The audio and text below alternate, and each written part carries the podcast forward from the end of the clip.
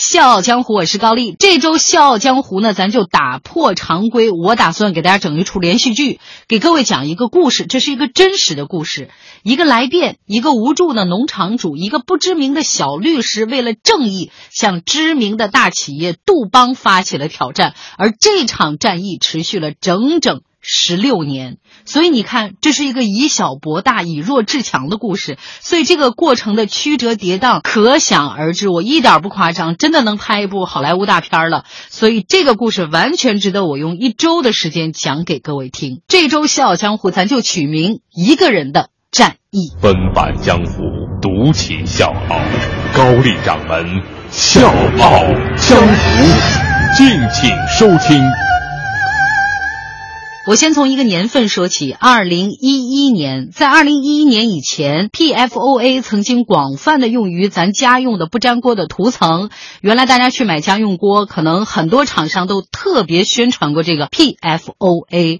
很多年以来，杜邦这家企业明明知道这种合成化学品对人体健康造成的那种潜在的危害，但是为了巨大的商业利益，他们一直对这个事儿是秘而不宣，甚至是把含有 PF FOA 的废弃物没有经过严格的处理，就堆在垃圾掩埋场里面。那这个举动呢，就造成了 PFOA 进了数百万居民的饮用水的系统里面，扩散到了全美各地。那就是因为我们节目的主人公这名环境律师，他不屈不挠的努力，最终让这一切大白于天下。所以这里面有太多值得咱思考的地方了。好，这个故事咱就从一九九八年说起。笑傲江湖，高丽主播谈古论今，风趣幽默，好听，我爱听。您是谁啊？铁城，干嘛？伴您来收听。特别感谢我们播音主持界的泰斗铁成老师为《笑傲江湖》站台助威。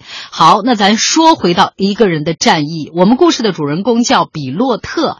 一九九八年，他即将成为塔夫特律师事务所的合伙人，前途一片光明。突然有一天，他接到了西弗吉尼亚州帕克斯堡市的一个电话，打来电话的是一个叫特农的农场主。他就说：“哎呀，律师啊，最近我们家死了好多牛啊，我觉得。”这个是和杜邦公司在我们附近盖了一个垃圾填埋场有关系。咱翻回头再说这个塔夫特，这个呢是很有名的一个大律师事务所，有一百多年的历史。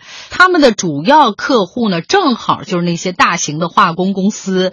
比洛特本人也曾经和杜邦的律师合作过，所以咱实话实说啊，这事儿要搁平常，比洛特接这么一个电话，你想投诉人家客户，他指定就挂了。但是正好呢，打电话这个农场主他的邻居是比洛特祖母的朋友，比洛特小时候还在人家经常玩。人家呢，就是通过层层关系辗转找到了比洛特，然后比洛特就跟这个打来电话的特农见了一面，差不多把这事儿就整明白了。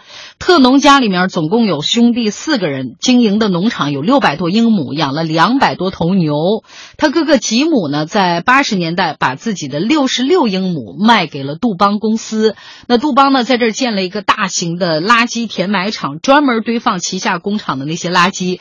但是诡异的事情发生了，自打这个垃圾填埋场建好以后，特农家的那些牛就开始出现各种各样异常的这个情况，比如走不了直线、烦躁不安。总而言之是千奇百怪的症状，到目前为止已经死了一百五十三头。特农就说了，为这事儿我跟我们那儿的律师啊、政客、记者都求助了，但是杜邦在我们那儿的势力实在是太大了，根本没人愿意搭理我。我就告诉你就连那个兽医他都不肯帮我解剖我家的那个死牛，我只能自己解剖。你说上哪说理去？特农还拍了一段触目惊心的录像，这个画面里面所有的牛都长了细长的。奇怪的尾巴，蹄子变了形，眼睛也变得猩红，那走路都跟喝醉了似的，左摇右晃啊，画的都是曲线，而且死牛的这个牙全都变黑了，心肝脏膀胱的颜色都是要么发暗，要么发绿。拿着这些材料研究了这么几个小时以后呢，比洛特立刻决定接这个官司。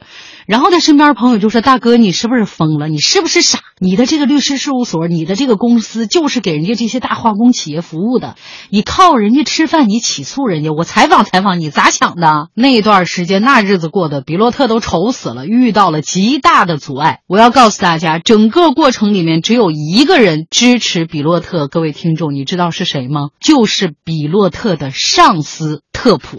我是水皮，向你推荐有性格的节目《笑傲江湖》。请在微信公众号搜索“经济之声笑傲江湖”，记得点赞哦。